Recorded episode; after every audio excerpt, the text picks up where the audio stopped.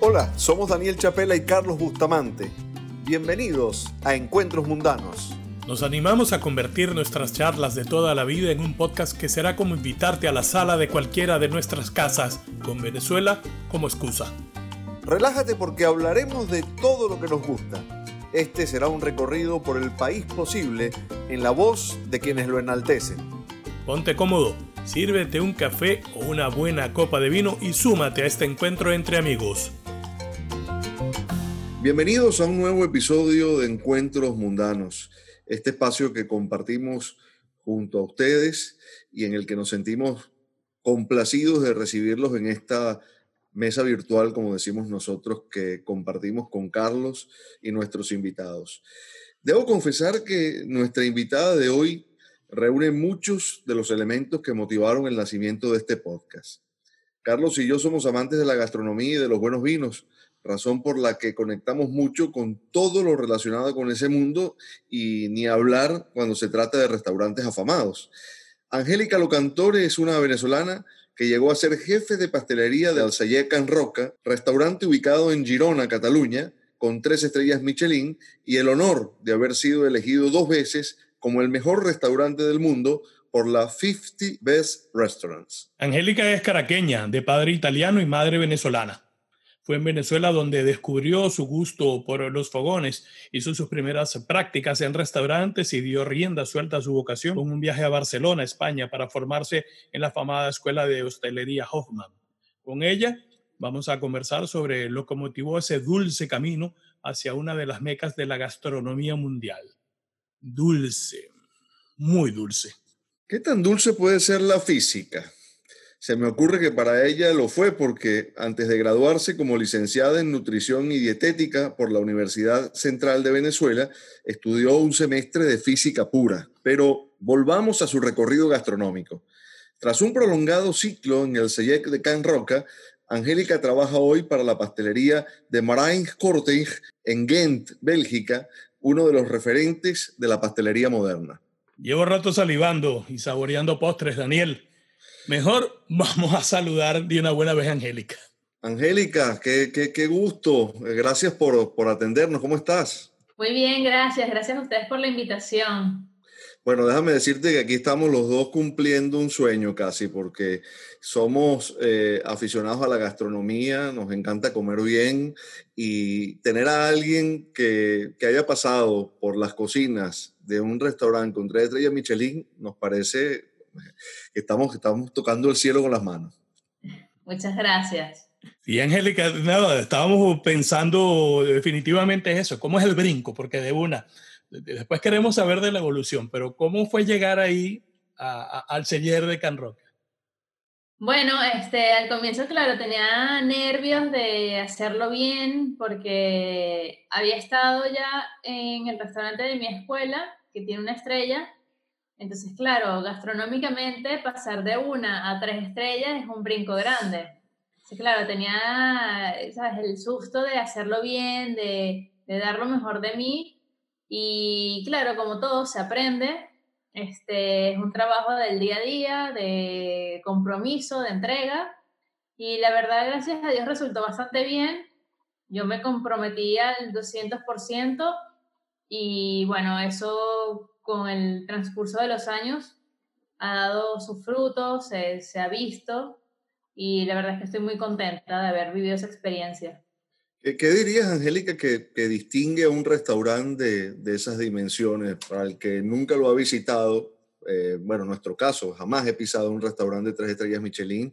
¿Cómo, cómo funciona? ¿Cómo es por dentro? Bueno, eh, todo es muy metódico este, hay que tener como ciertos procesos muy claros de producción, de, de trabajo, un orden, porque en este tipo de cocina suele haber mucho personal. Entonces, si uno no es organizado, si no das las pautas claras, la verdad es que se puede convertir en un desastre. Entonces, eh, lo bueno de, de, los restaurantes que tienen una trayectoria es que ya todos estos errores, digamos, eh, han sido un poco solventados, entonces uno tiene más como la marcha de cómo se debe hacer, cuando por ejemplo hay un cambio de plato, uno intenta rápidamente ver cuál es el mejor sistema para para que todo se, se dé de manera armónica, que no haya como un colapso en la cocina. Eso, claro, al comienzo, cuando uno empieza con un plato nuevo en el menú, eh, uno va viendo con los días cómo se desarrolla. Si hay que cambiarlo, por ejemplo, de, de, alguna partida, en las cocinas se suelen dividir por partidas. Está entrantes o cuarto frío, dependiendo de cómo lo llamen. Eh, luego está carnes, pescados, pastelería. Entonces, dependiendo de, de cómo se dé ese plato, cómo se evolucione, puede estar en una partida en otra y normalmente no tiene nada que ver si tiene pescados, va siempre en la partida de pescados. También depende del menú del restaurante, del orden de los platos, porque si hay tres platos de, de pescado en la misma partida, quizás se colapsa la cocina. Entonces eso también es un poco cómo se, se organiza la cocina, cómo salen los platos y a través de qué partida. Eh, para, para, contarle a la gente, el Selle de Can Roca, que es el restaurante del que estamos hablando, eh, pertenece a los hermanos Roca, a Joan, Jordi y Josep. Está en Girona, eh, al, norte de Barcelona, digamos, provincia de Cataluña. Es un lugar que ellos heredaron de, su familia. Y de los tres, el, especialista, digamos, en pastelería es Jordi, que, Angélica, supongo que antes de llegar allí él, sería un referente para ti como lo es para, para mucha gente en el mundo. Alguna vez fue eh, catalogado el mejor pastelero del mundo, ¿no? Sí, sí lo era. Para mí, claro, al verlo fue como, wow, Jordi, porque yo lo había visto eh, en la calle, digamos, eh, cuando iba a, la, a, las heladerías a comer, me había hecho ya fotos con él, pero una cosa es estar, digamos, en la calle y la otra ya es trabajar, es algo totalmente diferente. En una vas como, ¿sabes? Ah, me quiere hacer una foto, pero en la otra es un compromiso de trabajo. Además de que Jordi es una persona de que ha tenido que poner mucho esfuerzo en lo personal, ¿no? Para, eh, no sé, sobreponerse entre muchas cosas, a ser mucho menor que sus hermanos, que ya tenían un negocio establecido, y además el asunto de, la voz, ¿cómo, cómo, cómo es esa personalidad, cómo maneja él ese, ese, ese, asunto, ese detalle para transmitir, porque realmente lo que quiere es que tú expreses lo, o manifiestes lo que él ya tiene como obra, ¿no? Bueno, yo cuando llegué allí, este, el problema de la voz no era tan severo, luego se fue complicando un poco más, pero cuando yo llegué tenía ocho meses de prácticas, luego me fui a Francia y volví, y ya claro, en, esa, en esos ocho meses eh, yo siempre quería como aprender más. Entonces cuando, por ejemplo, ya me tenía que ir a casa, que había terminado mi turno, yo me quedaba o iba mis días libres, practicaba alguna cosa. Entonces yo fui aprendiéndome la filosofía de la casa y la manera de trabajar de él, ¿no? Entonces ya cuando volví contratada en el puesto de pastelería, eh, con el tiempo eh, vas aprendiendo qué quiere, cómo le gusta, entonces también yo hacía, yo ponía también de mi parte para que él no hiciera tanto esfuerzo en tener que hablar. Entonces, claro, la manera en que eso se diera también era que él escribiera. Entonces, yo, si él no estaba presente, siempre nos escribíamos, todo era escrito, pero ya con el tiempo, eh, a veces no me hacía falta que él me hablara, ya yo sabía que quería, eh, si él estaba haciendo algo, yo sabía que necesitaba, entonces se lo ponía todo cerca, ¿sabes? Para que él no tuviera que hacer un esfuerzo en hablar, porque eso al final lo cansaba y, y a veces también le, le, provocaba dolor, pues. ¿Se puede llegar a tener, Angélica, eh, una voz propia cuando se está dentro de un restaurante con referentes de ese nivel? Eh, si lo trabajas, sí. Uh -huh. es, un, es un trabajo de tiempo. Pero sí, sí se puede. Sí, porque son muchos los que, los que manifiestan que eh, la presión que tiene en la cocina, pues el, el personal que está trabajando en la cocina eh, varía, especialmente cuando el chef está en el servicio, ¿no? Eh, Sí hay una gran diferencia cuando ellos están presentes, están siempre presentes en el servicio o solo a siempre, veces. Siempre están presentes. Eh, cuando hacíamos viajes, eh, a veces iba uno o dos hermanos. Si el viaje coincidía en un día libre, estaban los tres. Sobre todo si el viaje era dentro de España. Pero si eran viajes internacionales, estaba uno o dos de los hermanos y uno siempre está en el restaurante. O sea, no es que vas a ir un día y, mira, tiene que pasar algo muy grande para que, un, para que ninguno esté. Uno siempre va a estar. Y, por ejemplo, en el caso de pastelería, que era mi área, mmm, ya te digo, no hacía falta hablar en muchas veces. Eh, en el caso de Jordi, ya nada más con que él estuviese allí ya era suficiente. O sea, ya, ya su presencia era, ya hablaba. Y si él no estaba, pues yo era la encargada de que todo, todo tenía que salir perfecto en cada plato porque había algo que, que yo pensaba y, en lo que creía que era, o sea, no tienes eh, espacio para el error, digamos. Tienes que minimizar en lo posible el error, porque hay personas que esperan un año para ir y si tú lo haces mal en ese plato, sabes, quizás esa es la única oportunidad de esa persona de, de estar eh, allí o de, de comer, ¿sabes? Uno nunca sabe. Entonces, no tienes una segunda oportunidad, tienes que tratar de hacerlo bien a la primera. Es una operación a corazón abierto, ¿no? Que Más o menos. Una vez que vas a abrir, es así, ¿no? La presión debe ser similar, ¿no? Sí. Y aparte también en la rotación del personal, porque cada cuatro u ocho meses iban rotando lo que llamamos los stallers, que son los practicantes. Entonces, claro, no todos tienen el mismo nivel, no todos vienen de diferentes partes del mundo y es totalmente entendible que cada quien en su cultura no vean ciertas cosas. Entonces, claro, obviamente van allí para aprender, es la idea.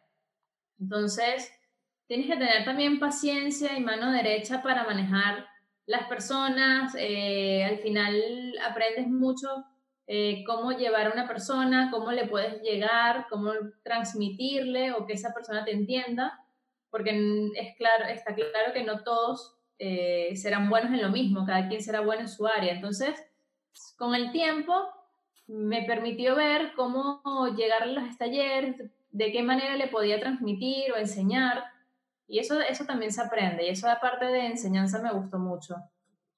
Eh, vamos a ir haciendo un recorrido en esta conversación sobre tu vida, Angélica, pero como estamos en este punto, em, fuiste la jefa de pastelería del Señor Can Roca, es decir, estuviste dirigiendo a un personal eh, que, que, respondía a tus órdenes, ¿no?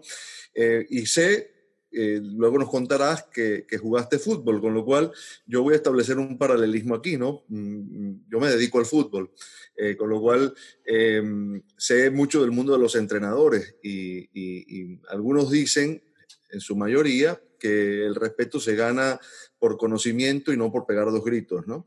Eh, supongo que en la cocina habrá algo de eso también. Sí, de hecho, en muchas cocinas que he estado, no el que grita más es el que tiene más respeto, por muy alto mando que tengas. O sea, a veces el que va más callado, más pausado, es el que te transmite más y es del que más aprendes. Entonces, exactamente, yo, mi vida eh, desde temprano ha sido eh, llevada también con el deporte. Jugué fútbol profesional muchísimos años y es correcto, es como dices tú, o sea, el entrenador a veces no el que te grita más, sino el que te transmite más quizás en el entrenamiento. el día del partido tú das todo por no defraudarlo, ¿sabes? Pues lo mismo. Pero vamos a saber entonces con quién jugaste, eh, tus aficiones, o sea, qué equipos son los que hinchas. Queremos saber un poquito más de eso. Ya me vas a meter en problemas. ¿no? Bueno, obvio. no sé, cuéntanos, cuéntanos de eso. ¿Con quién jugaba, Angélica? Bueno, eh, la, prim la, primera vez que yo jugué fútbol fue con mi papá. Eh, mi papá era italiano, jugaba, bueno, fútbol con sus amigos en Italia. Y cuando yo era pequeña, que me acuerdo que hacíamos picnics en el Parque del Este, tendría dos años así, claro, nos llevaban pelotas y el recuerdo que yo tengo era mi papá con, con mi hermano y mis primas jugando. Este, y después, con el tiempo, a los años, yo sí veía que todos los equipos eran de niños, entonces claro, yo iba a los juegos de mi hermano, pero yo estaba parada en la orilla de la cancha que yo quería jugar. Entonces, claro, yo le decía a los entrenadores de mi hermano, yo quiero jugar.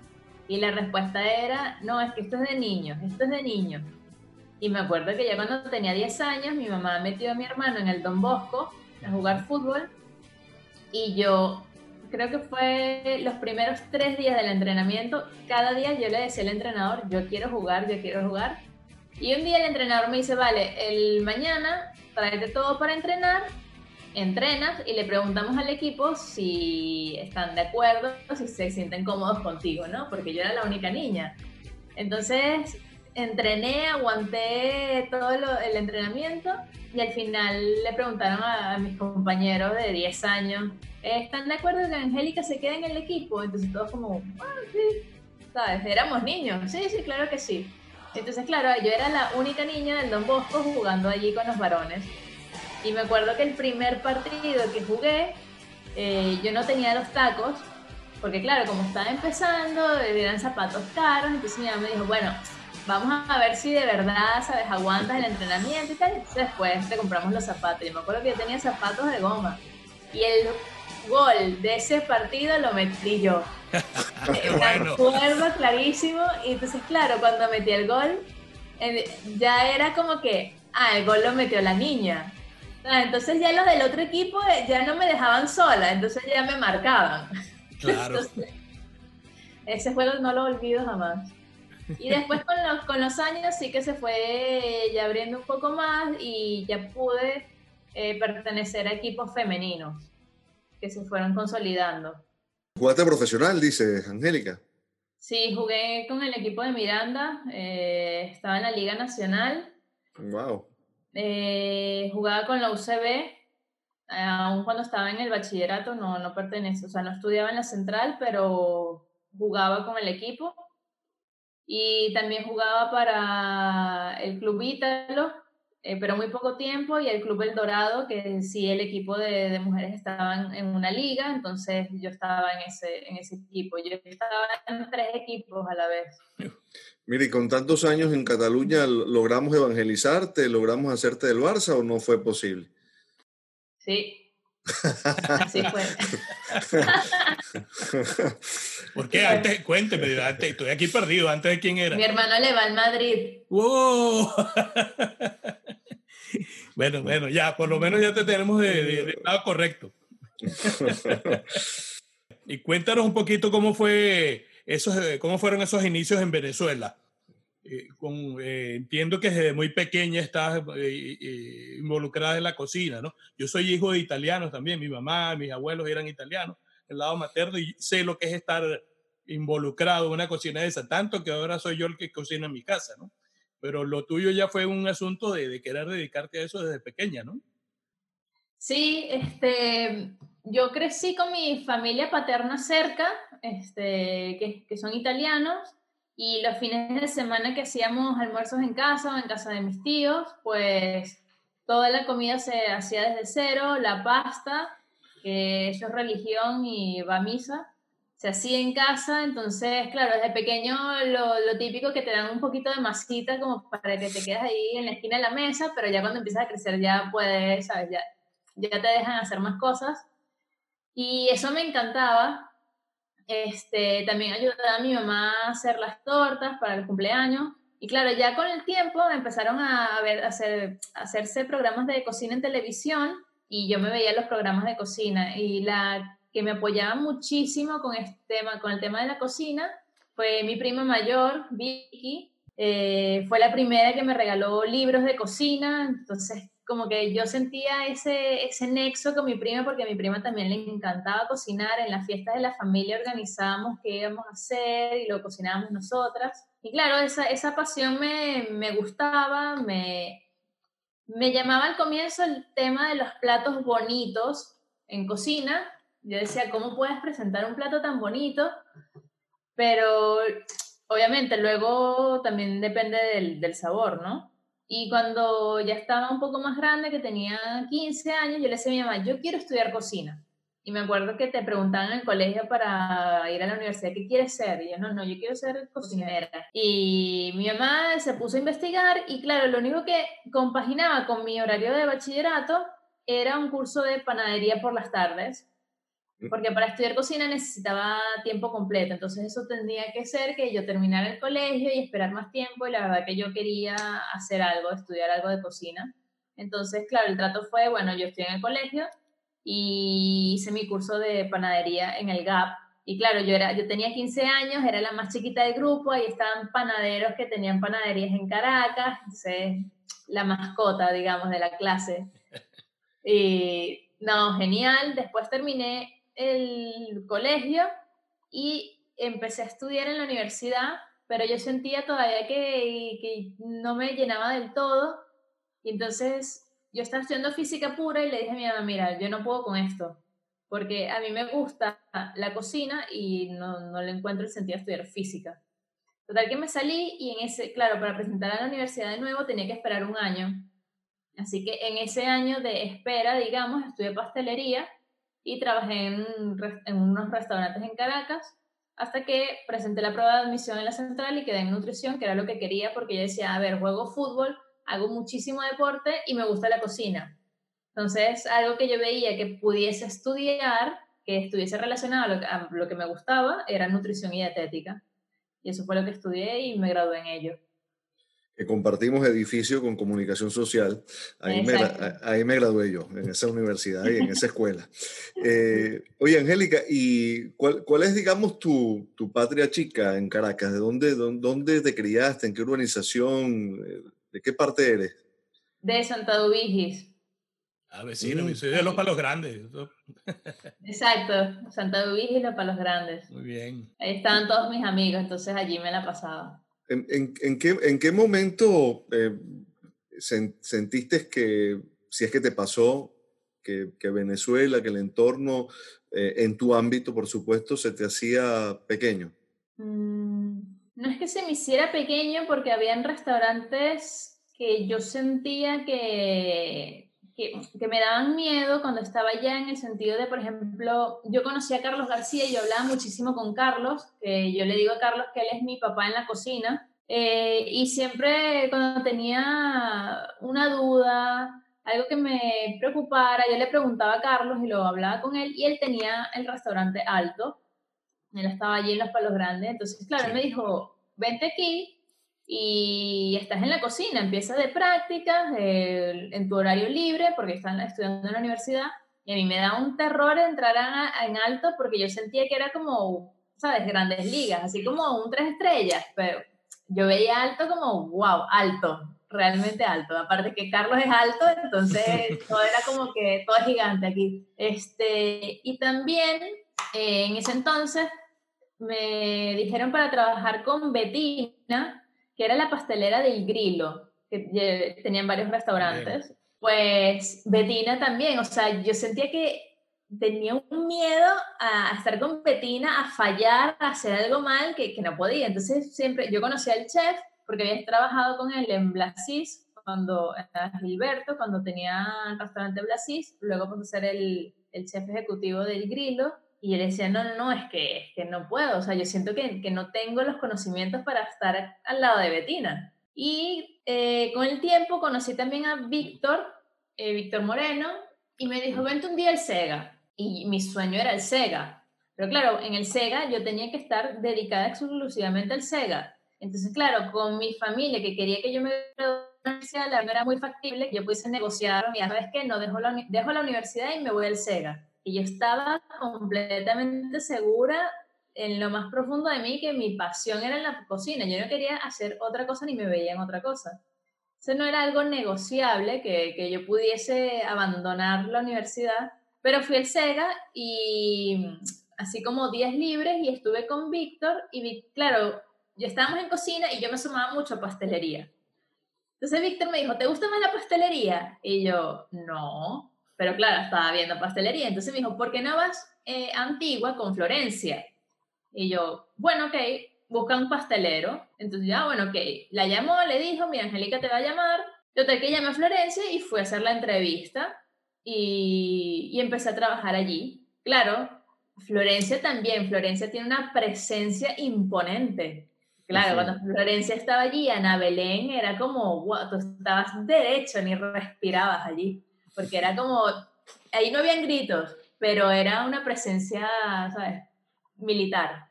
Y eso para mí es lo que hablábamos antes, es el respeto. O sea, una, esa presencia ya es como wow y admiración. Y yo, yo quiero estudiar cocina y mi sueño siempre ha sido la Hoffman. Yo no había pisado Barcelona en mi vida. Yo había ido a Madrid, había ido a otras ciudades, pero Barcelona no la conocía y yo sentía que yo tenía que estar en Barcelona. Era como una corazonada. Entonces, yo muchas veces le hago caso a, a mi instinto porque me guía bien o me salva y yo sentía que tenía que estar en Barcelona. Entonces, claro, hablé con mi familia y le dije, yo no quiero ejercer nutrición, yo quiero estudiar cocina. Entonces ahí como que tiraron la toalla y dijeron, vale, ok, sabes qué es lo que quieras. ¿Quieres estudiar cocina? En Barcelona, ok. Entonces eh, eh, fue un, esfuerzo eh, que si mi familia no hubiese podido y empecé a estudiar cocina. Y eso para mí fue el sueño de mi vida. ¿Y qué? Hasta que y fue un curso de dos años y medio.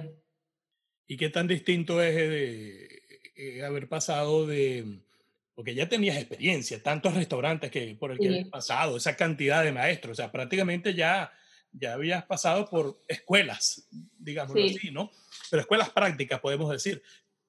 ¿Cuál fue el reto entonces al entrar a Hoffman? No solamente la vara alta que tiene eh, eh, la fama y el nombre, ¿no? Sino como, como eh, en procedimientos, quizás en tu, en, tu, en tu pampa mental de, hacer las cosas, hubo mucho cambio. Sí, del cielo a la tierra. Eh, primero, la organización y la limpieza era, era la bandera. O sea, tú, si no sabías cocinar, ellos siempre te decían, que no sepas cocinar no importa, estás aquí para aprender. Bueno, a mí, a todos. Pero aquí se tiene que ser limpio y ordenado. Entonces, como si, si, no eras limpio y ordenado, era un poco escuela militar. O sea, era una escuela francesa. O sea, eso, esos cuentos de, de cocina francesas, pues... Tal cual. Eh, había, mis profesores eran franceses, habían suizos, eh, españoles, pero todos que han estudiado y han evolucionado también con, con ese toque francés entonces era muy militar, cosa que me encantó, porque a mí cuanto algo más estricto es, más me encanta. O sea, a mí algo que sea súper laxo no me gusta, me aburro, eh, no puedo. A mí me encanta lo que es difícil, eh, estricto, eso es lo que me gusta. Y la escuela Hoffman o tu rendimiento en la escuela Hoffman fue lo que te abrió las puertas eh, en ese primer paso por el señor Can Roca, ¿no? Sí, los tres mejores de la promoción al graduarse, porque claro, el Seller era el número uno del mundo, todo el mundo quería ir al Seller. Entonces, claro, no había cupos para todo el mundo. Entonces, lo que hicieron fue los tres mejores de la promoción iban a ir a hacer sus prácticas al Seller. Entonces fuimos tres chicas al celler, yo en pastelería y las otras dos en cocina. Se nota la diferencia, Angélica, entre un restaurante de una estrella y de tres estrellas. O sea, la gente que va a un, una estrella Michelin y va al tres estrellas dice, sí, hay dos estrellas de diferencia. Sí.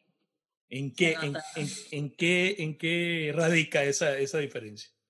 se nota un poco, si vas como comensal en el servicio, se nota, se nota, por ejemplo, en la carta de vinos muchísimo.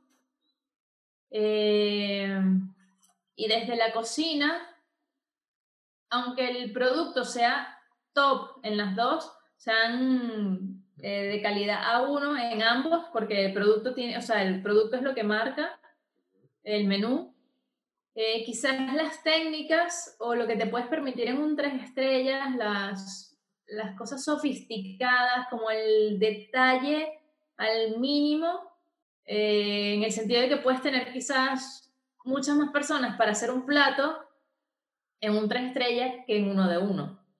En un restaurante de una estrella quizás dos personas te llevan una partida, en uno de tres estrellas quizás necesitas el doble personal porque tienen tantas cosas, tanto trabajo que con menos gente es imposible.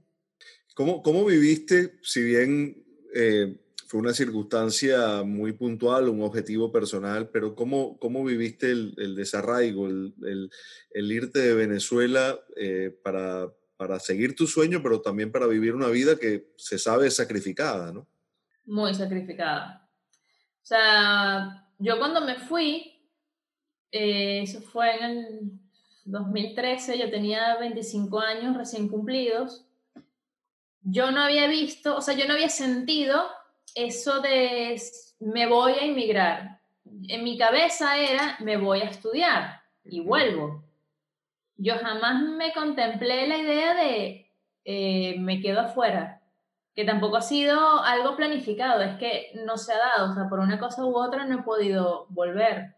Entonces eso, el irme dándome cuenta con el tiempo que cada vez lo veía más lejos, porque al comienzo del primer año yo en teoría iba a volver, yo me fui en agosto y iba a volver en diciembre.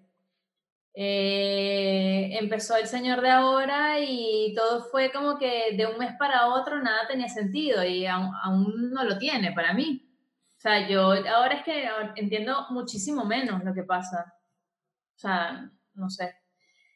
Eh, era imposible. O sea, yo me compré, por ejemplo, el pasaje, suponte, costaba mil ya nada más cambiar una fecha costaba 8 y el pasaje nuevo costaba 50, o sea, una cosa así, que yo era como que es que no tengo ni siquiera el dinero para eso. Entonces fue como, vale, ahora no puedo volver. Entonces después entre una cosa y otra, claro, con mis estudios, eh, la Hoffman es también eh, compromiso, tienes que estar allí, no es que, o sea, con tres faltas pierdes el año. Entonces, ¿sabes? No es como que, ay, mire, me voy a Venezuela. Era imposible porque había que, yo tenía gastos de, de escuela, de, de, de vivir, de vivienda. Y el día de hoy creo que no he tenido el suficientemente tiempo para, para volver. Entonces eso ha sido como un dolor que se me ha creado, que, que ha nacido en mí porque yo antes no lo tenía, no, no lo contemplaba. Y me di cuenta que es un dolor que tengo allí, el no poder ir, el no tener tiempo quizás por mi trabajo, eh, lo que está pasando a la gente, lo que pasa a mi familia, es nostalgia y vivo con ello cada día. Esa nostalgia, este sentimiento del que hablas, eh, condiciona tu trabajo. no me refiero a, a, que te condicione en el sentido de, de hacer mejor o peor tu trabajo, sino aquello que expresas. Sí, eh, un poco sí, em, porque lo que me saldría primero crear sería algo de mi país. O sea, cuando eres chamo y estás estudiando cocina, uno siempre ve afuera, ¿no? En el, en el tema de cocina. Tú siempre ves ah, las cocinas de España, las cocinas de Francia, y tu mente está afuera porque quieres aprender esas cosas eh, quizás los que han tenido la suerte de poderse ir, eh, luego se dan cuenta que teniendo las cosas en su país, no le prestaron atención. Por ejemplo, los tipos de mango, eso es algo que, lo tengo en la cabeza. Eh, yo leo mucho, me encanta leer, y en Venezuela hay tantos mangos, ¿sabes? Que, por ejemplo, aquí pides, qué sé yo, una fresa o una ciruela específica si yo hoy, hoy por hoy abriera un negocio en Venezuela, yo quiero pedir el mango, pero con nombre y apellido, ¿sabes? Porque eso es lo que yo he aprendido afuera. Y si lo hago afuera y lo ejerzo afuera, con más razón y motivo, lo haría en mi país. Entonces, eso es algo que, que sí, que ahora cuando creo algo, cuando se me ocurren postres, yo creo que cada país tiene su, la gente que, que, lo expresa a su manera y yo creo que mi país necesita gente que, que la defienda, que por eso es que la hemos perdido o la estamos perdiendo, porque hay muy pocos que la defienden y creo que tenemos que ser más desde cada ámbito en el que nos encontremos. Y yo creo que tengo mucho que dar y mucho que expresar y dar a conocer de mi país a través de la pastelería. Es por eso que creaste ese Araguaney en uno de los retos del, del Celler. ¿Cómo, ¿Cómo, fue, ¿Cómo salió eso? Me imagino que fue un momento creativo también con algo de sentimiento y emoción. Sí, este, es, una competencia que se hace cuando eres practicante, eh, tanto cocina como pastelería. Entonces, en ese momento que te dicen, hay una competencia en la cocina, claro, te quedas en tus horas eh, libres y entonces empiezas a crear, tienes total libertad para practicar, para crear. Eh, puedes pedir el ingrediente que tú quieras. Entonces, claro, yo veía que mucha gente quería hacer que sí, esferificaciones, cocina fusión. Luego habían otros amigos que decían, no, yo soy de, de Perú y voy a hacer algo peruano, yo soy de México y aquí tiene que haber el maíz. O claro, yo empecé a ver eso y ya yo tenía tres años que, no, que, que estaba fuera de Venezuela y decía, no, yo tengo que decirles y ellos tienen que saber que yo soy venezolana. Entonces, yo decía, ajá, ¿Y cómo transmito yo que yo soy venezolana? Que ellos se queden con, con, eso en la cabeza de que yo vengo de Venezuela. Entonces pensé, las arepas. Y ya bueno, hago las arepas. Y hice arepas, eh, hice tres, hice una frita, hice una asada. Y yo trabajé con Edgar Leal en Moedano. Y Edgar tiene eh, como algo simbólico de él, las arepas chip, que la aprendí allí eran pisos de masa de arepa, pero eran chips, no era una arepa rellena. Y eso me acuerdo que también tenía la, la cachapa soufflé, que estaba rellena de queso, pero salía del horno. O sea, esas cosas las aprendí con Edgar y yo dije, no, no, no, yo trabajé con Edgar, esto también se lo voy a presentar. Entonces presenté como mi, mi trío ahí de, arepas y después dije, vale, pero también estoy en pastelería. Entonces quiero hacer algo que, que demuestre también que estoy en pastelería. Y yo, ajá, ¿y qué hago? Porque para hacer una ópera, ajá, ya la ópera, ¿sabes? Todo el mundo la conoce. Digo, que sea de Venezuela. Entonces, claro, eso fue, ¿qué hago yo de Venezuela? Y empecé a, a pensar, y los símbolos patrios. Y después, bueno, ¿cómo hago esto, esto? Y dije, el árbol o sea, el araguaney, ¿qué extraño más? Porque yo me puse, yo tenía un libro y me escribía, ¿qué extraño más? Yo los paisajes. Entonces el araguaney, ¿qué hay en, en Caracas? O sea, que los árboles, eh, están los, el araguaney, ves las hojas de los árboles moradas, naranja. Yo no, no, amarillo.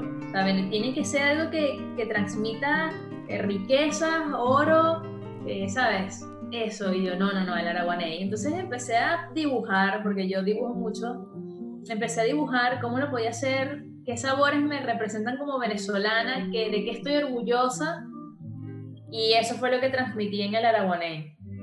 El araguaney tenía ron venezolano, tenía café, eh, zarrapia, eso también era algo que yo utilizaba cuando trabajaba en Moedano, zarrapia, uh, chocolate, parchita y mango. ¿Y, el copito del árbol qué era? Eso es algodón de azúcar. Cuando yo iba al Parque del Este, que estaba pequeña, yo me acuerdo que estaban esos, esos puestitos en por el parque que vendían algodones de azúcar. A mí no me llamaba la atención, pero ahora de grande pensé, oye, ¿y si el azúcar se le da sabor? Porque comer azúcar por comer azúcar a mí no, no me hace gracia.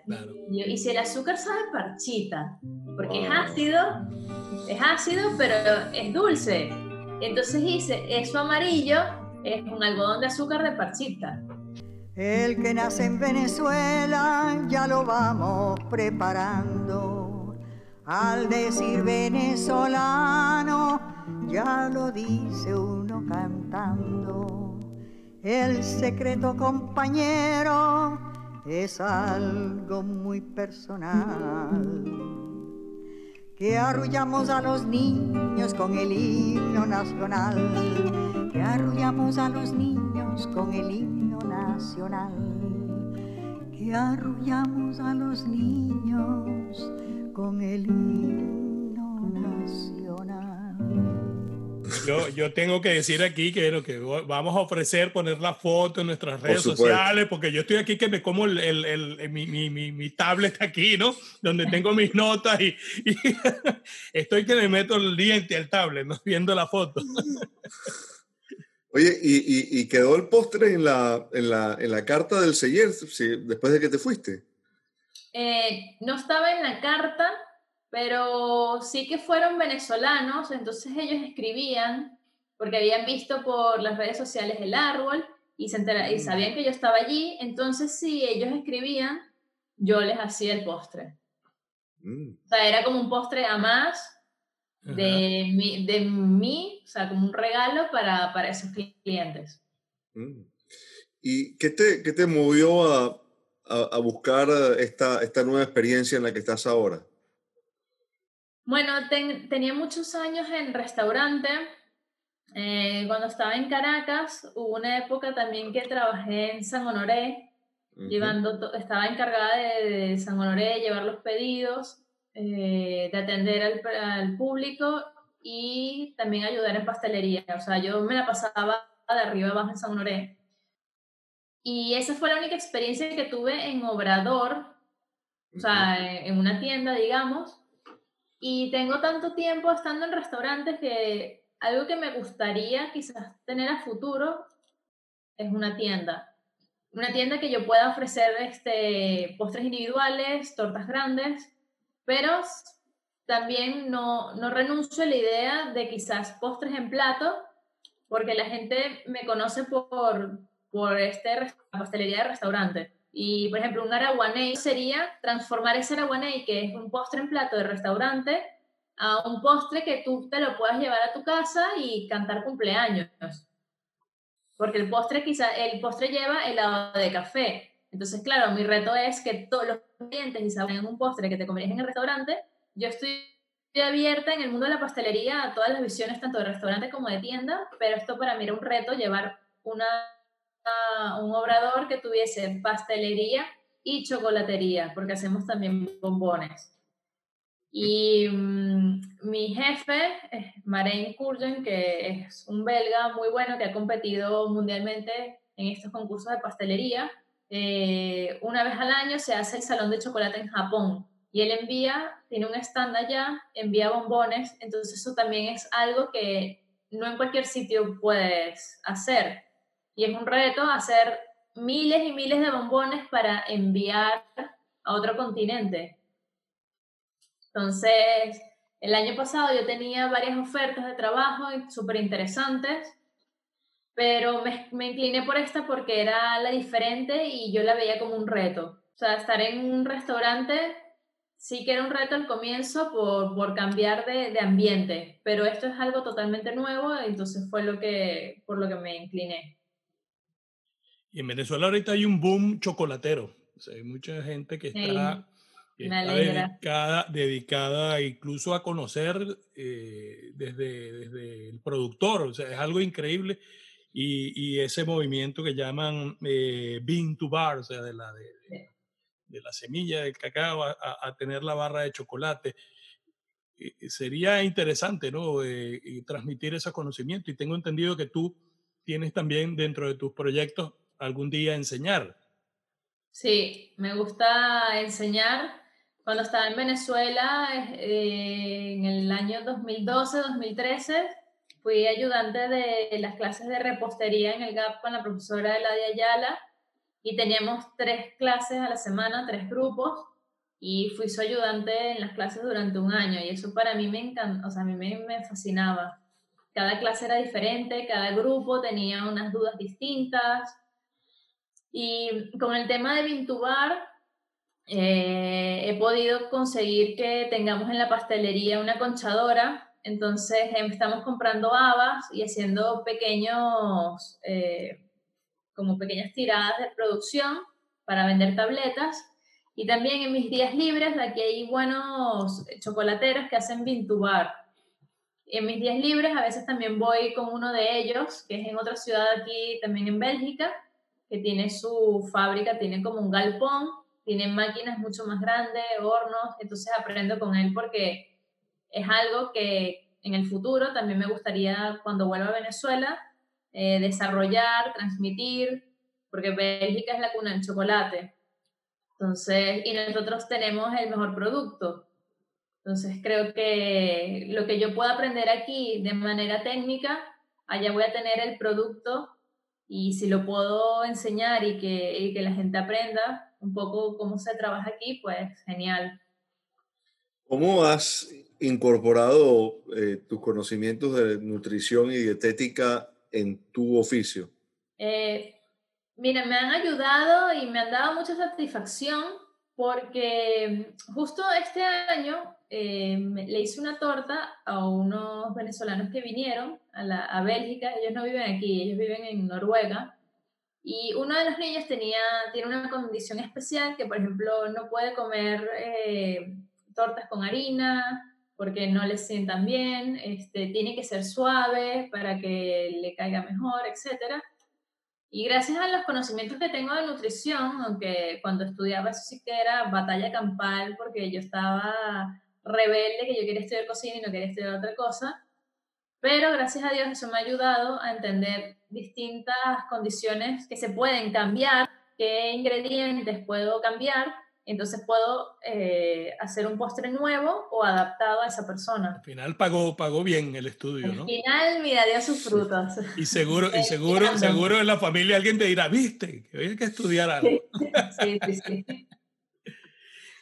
Angélica, y, y, estamos hablando que estás en Bélgica, ¿no? En la cuna del, chocolate. ¿Llega cacao venezolano? ¿Has visto llegar cacao venezolano Bélgica? Hay, pero es más fácil en España. Bélgica no sé si es porque está más al norte, cuesta más, pero en España se me hace mucho más fácil conseguir. Aquí no es que no se consiga, pero cuesta un poco más. Sí, porque aquí te llegan y te dicen eh, que es chocolate venezolano, o hecho con cacao venezolano de, Río Caribe, de, distintos sitios, ¿no? Pero bueno, por lo general son personas que han montado o han ido a comprar fincas allá y, traen para procesar acá, ¿no? Pues, es interesante porque realmente, y lo hablaba con Daniel, eh, es uno de, las, de los rubros que en Venezuela ahora llama mucho la atención, pues como habíamos dicho. No, y la verdad es que me alegra y me llena de, orgullo que, que, ahora sí esté esa semilla de, de, este chocolate es de aquí y me voy a comer este chocolate porque es, venezolano. Entonces eso son pequeñas alegrías que, que tengo. El, el, chocolate, el ron, o sea, yo defiendo a capa y espada el ron. Cuando estaba en el Seller, el hermano del medio, que se llama Josep, pero le decimos Pitu, siempre me, me echaba broma. Que, ah, le vas a poner ron. pero espero que sea venezolano. Y yo, hombre, no, no pienso utilizar otro ron que no sea venezolano. Entonces, ese tipo de, de juegos y de bromas. Pero yo lo defendía y lo defenderé hasta el final. Y me encanta que la gente ahora se involucre y le interese un poco conocer el chocolate, el cacao, la procedencia, y yo sé que a futuro todo eso será mejor. Si te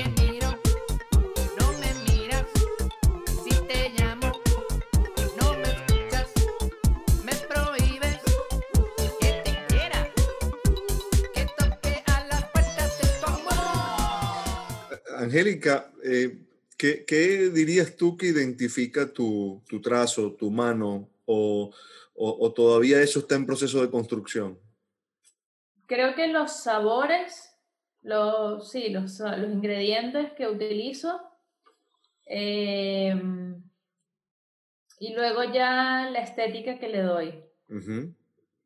Ah, cuando estaba en el Seller, eh, un postre que sí creé y sí quedó en el menú era Girona en Temps de Flores, que es Girona en tiempos de flores. Eh, una vez al año se hacía este evento en Girona y toda Girona se llena de flores por la calle.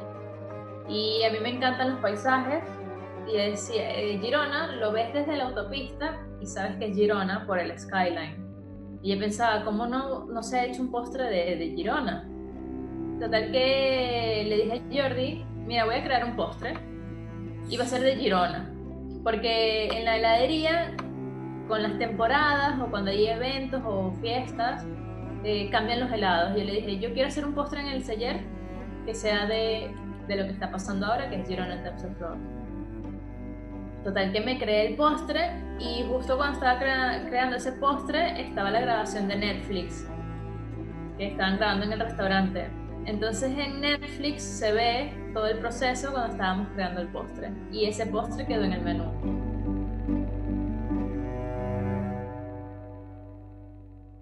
No, te lo iba a mencionar ahorita porque es impactante realmente.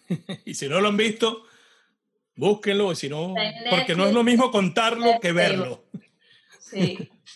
Entonces creo que mi trazo, mi, mi firma, serán, y lo verás, eh, si Dios quiere pronto, serán los paisajes. Lo esperamos, lo esperamos entonces. ¿Es algo a desarrollar, eh, Angélica? Está en proceso.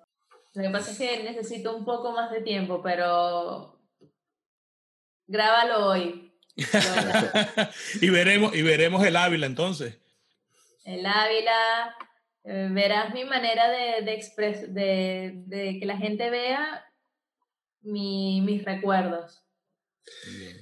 Oye, ¿qué, qué, qué opinas de, este furor que hay en, en, muchas partes del mundo con la franquicia Masterchef? Digo, en, en España ha sido un suceso y, y, bueno, los hermanos Roca son invitados habituales del Masterchef España. Eh, y bueno, no solo ellos, Pedro Subijana, Juan María Arzac, el propio Jordi Cruz que conduce el programa, todos chefs con estrellas Michelin. Eh, pero, ¿qué percepción tiene alguien que, que, lo ve desde afuera siendo su oficio? Mm, yo creo que a nivel de juez, o sea, los jueces obviamente tienen su restaurante, tienen un nivel y unas exigencias, pero yo creo que para alguien muy joven puede causar un poco de daño porque ven la televisión, dicen, ah, yo quiero estar en televisión. Pero lo que no te muestra eso, siendo, o sea, estando del lado del jurado, digamos, por ejemplo, Jordi Cruz, eh, Subijana, Arzac, todo el sacrificio, el esfuerzo y todo lo que esa gente ha perdido trabajando para llegar a ser quienes son. Entonces, claro, ver que está Masterchef y que sí, estás en televisión, tú no estás teniendo realmente una experiencia en lo que es un servicio, un restaurante. Tú no sabes todo lo que implica, todo el sacrificio que está detrás. Yo creo que hace un poco de daño también tanta exposición mediática. ¿Hay algo que explique, Angélica, el, el, el, por qué eh, España en, no sé, si, habría que hablar de dos décadas, ¿no? Que ha, que ha habido esta, esta explosión de, de, propuestas y de, de, cantidad de restaurantes con, el, con, el, prestigio, con las estrellas, ¿no? Porque en los lugares más recónditos de España hay un restaurante con una estrella de Michelin, con dos estrellas Michelin, ¿no? Mira, yo creo que yo desperté de mi inconsciencia, quizás de mi, de mi sueño de, sí, soy venezolana, pero hasta allí, al llegar a España y sobre todo a Cataluña. Y ahí yo me di cuenta que en España, yo le doy gracias a Dios que, que he tenido la, la, oportunidad de llegar a, a, España, de vivirlo y de verlo desde adentro de, de familias españolas también. Cada quien defiende lo suyo. Y allí fue donde me di cuenta de que nos yo y lo que yo veía hasta ese momento no defendíamos. O sea, por cómo es posible que... Y eso me encantó, eso me enamoró de Cataluña, que es donde yo viví. Yo veía que los catalanes defendían el tomate y los diferentes tipos de tomate. En Cataluña están las diferentes zonas de vinos, está, eh, hay diferentes uvas, hacen el cava, el cava es un vino espumante que no le puedes llamar champán porque no es de la zona de Francia, se llama cava. Y ellos defienden eso a muerte. Es igual que los gallegos defienden su marisco a muerte. Entonces, claro, yo viendo y viviendo allí que todos defendían lo suyo, fue donde a mí se me despertó el por qué yo no he defendido lo mío. Y no lo digo, yo fui a marchas, eh, a mí me tiraron bombas, eh, yo me escapé de balas, yo me escondí debajo de carros, todo eso. Yo defendí esa parte mientras yo estuve allí. Pero no era ese defender, era un defender de la tierra. Y es lo que en Venezuela yo creo que ahorita con pequeñas cosas como el cacao, eh, es lo que está empezando a suceder. a cada quien, o sea, los de los Andes tienen que defender los Andes, todo lo que se siembra allí. Los maracuchos defienden a muerte eh, el Zulia. Ellos siempre, el plátano, todas sus cosas, pero quizás no lo escuchas tanto de los llanos, no es tan sonado, o de, qué sé yo, de Sucre, eh, la morcilla, pero en Sucre hay más cosas. Porque no se cocina en Venezuela con sal de, de, de paria, ¿sabes? De yo le echo mis platos esta sal o yo estoy cocinando esta carne que, y no la carne de guayú que me traigo de afuera. Porque, ¿sabes? Eso es lo que yo vi y me enamoró de, de España y de Cataluña concretamente. Ellos defienden lo suyo. Entonces ahí fue donde se me despertó a mí eh, la nostalgia el dolor de estar lejos y, y, no poderlo tener, porque no es lo mismo que yo utilice un mango que se, que se cayó en el árbol de mi edificio a que yo tenga que ir al supermercado a comprar un mango que viene de quién sabe qué continente. Que sí, que voy a utilizar el mango y lo utilizaré, pero no es igual. Ni sabe igual tampoco, ni, tiene la misma textura, ni... Bueno, estamos hablando de sacrificio, estamos hablando de, bueno, de éxitos después del sacrificio, sí, decías. Ahí, yo ahora, eh, bueno, durante muchos años yo he trabajado porque me encanta, si tenía que trabajar eh, horas extras o en mi día libre, eh, porque había un evento diferente, yo iba, ¿sabes? Sin que me pagaran nada, ¿eh? Simplemente porque yo quería estar allí, aprender y, y ver. Pero nadie sabe las horas que yo trabajo, eh, los esfuerzos que yo he tenido que hacer y los sacrificios, porque no todo es ganar. Yo puedo ganar muchas cosas, pero también estoy perdiendo otras. O sea, yo, por ejemplo, aquí en Bélgica tomé una decisión de venir. Mm, yo no pienso con tanto tiempo las cosas. O sea, yo cuando me fui de Venezuela me gradué en julio de la universidad y en agosto me fui a España porque en septiembre empezaba las clases en la Hoffman. Yo renuncié en el Seller y me vine a Bélgica porque siento que si eh, te pones a pensar mucho las cosas, al final puede que no las hagas por miedos y cosas. Yo prefiero, mira, lo hago y ya resolveré. Ya veré cómo, o sea, si Dios me dio la oportunidad y me está dando esta oportunidad y yo veo que todo se da para que lo tome, lo hago y ya resuelvo. Pero yo he llegado a trabajar 21 horas al día, he tenido jornadas de, de dormir una hora y media y volver al trabajo. ¿Sabes? Eso la gente no lo ve y creo que es la primera vez que lo estoy diciendo. O sea, yo he llegado a trabajar en sitios 17 horas seguidas, 21 eh, horas, he llegado a dormir una hora y media, en 48 horas por trabajar. Entonces, claro, la gente dice, no, es que, y por eso pienso que Masterchef hace daño. O sea, este tipo de cosas así, tipo juegos de, ay, no, vale, qué fácil es esto. Yo hago competencias de pastelería porque son mis retos personales. Eh, no soy una persona que, que me considere que me gusta relajarme, siempre me pongo retos, me, ese punto de, de, adrenalina y de tensión me gusta. Y para ir a una competencia, el año pasado yo hice la de Valrona C3, que fue la semifinal de España, y el mes siguiente yo tenía el mejor chocolatero de España que quedé segunda. Y yo estuve un año y medio sin tener vacaciones, donde mis días libres y todo día libre que yo tenía era practicando. Claro, la gente que yo, yo tenía pareja y al final, ¿sabes? Eh, eran problemas por, es que el fin de semana y yo, tengo que practicar esto. Entonces, claro, aquí lo mismo.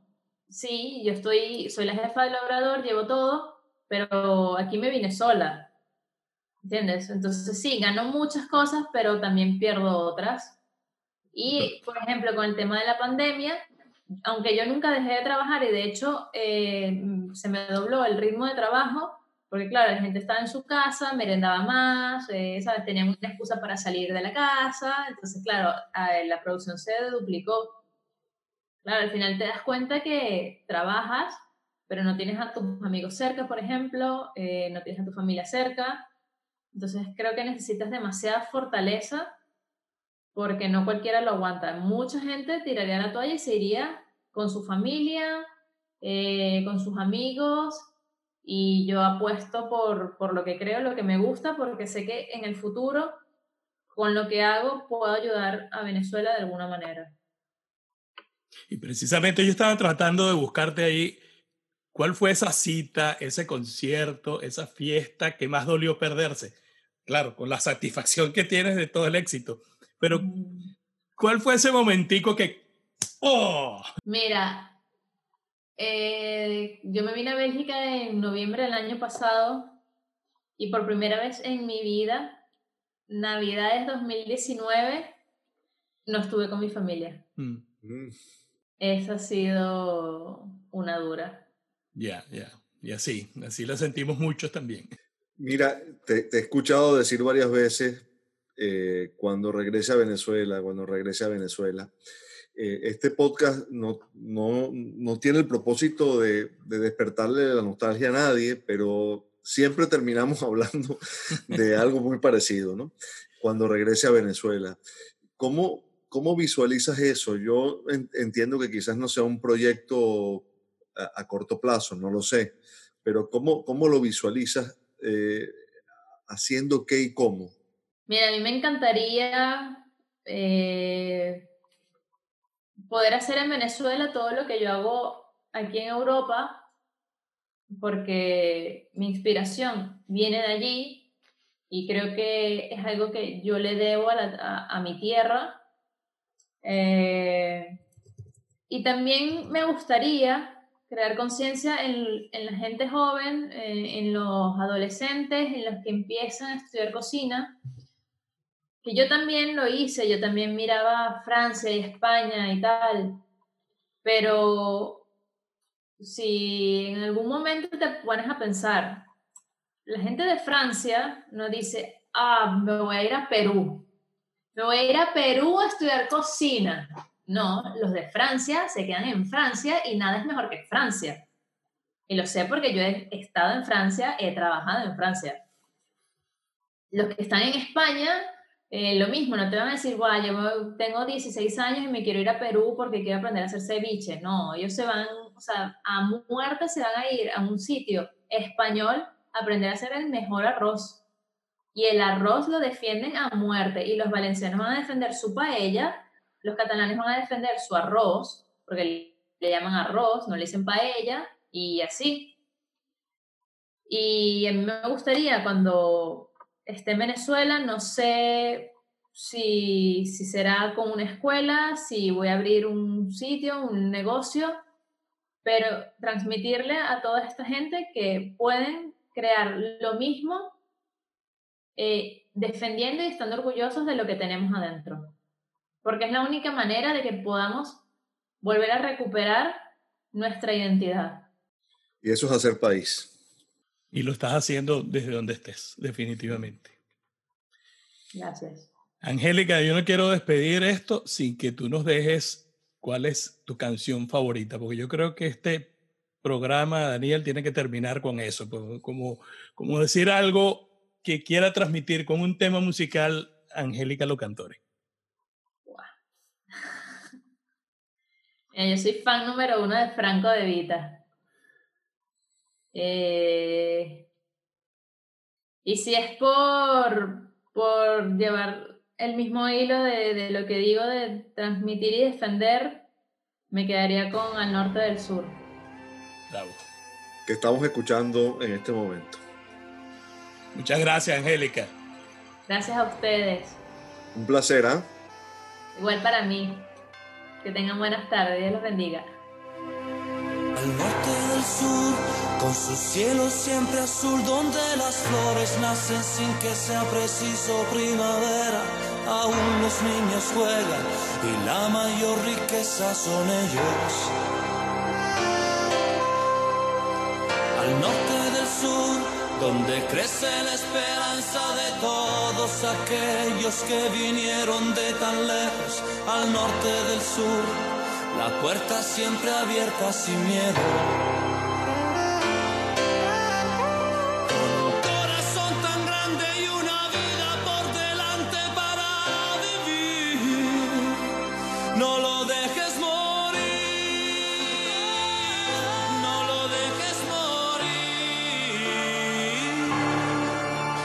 Porque un cielo como este, una tierra como esta, jamás nos la regalarán.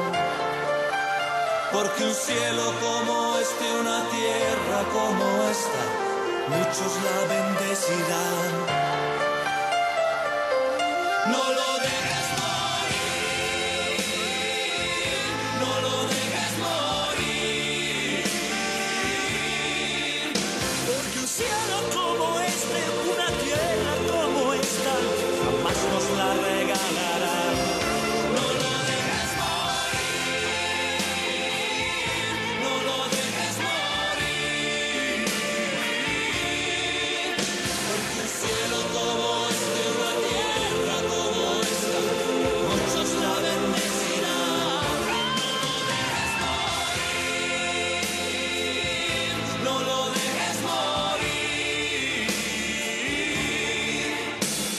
¿qué le entregarás a tus hijos cuando crezcan?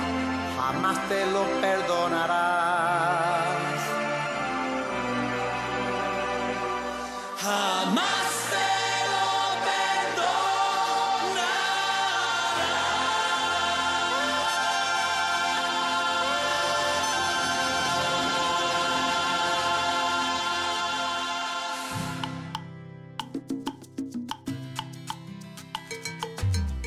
Fue Encuentros Mundanos. Gracias por acompañarnos y suscribirte a través de todas nuestras plataformas.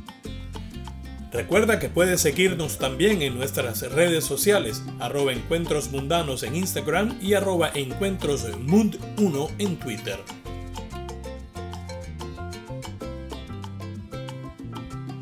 Nos quedamos para la sobremesa. Abrazo inmenso y bien venezolano. Hasta que un nuevo encuentro nos reúna.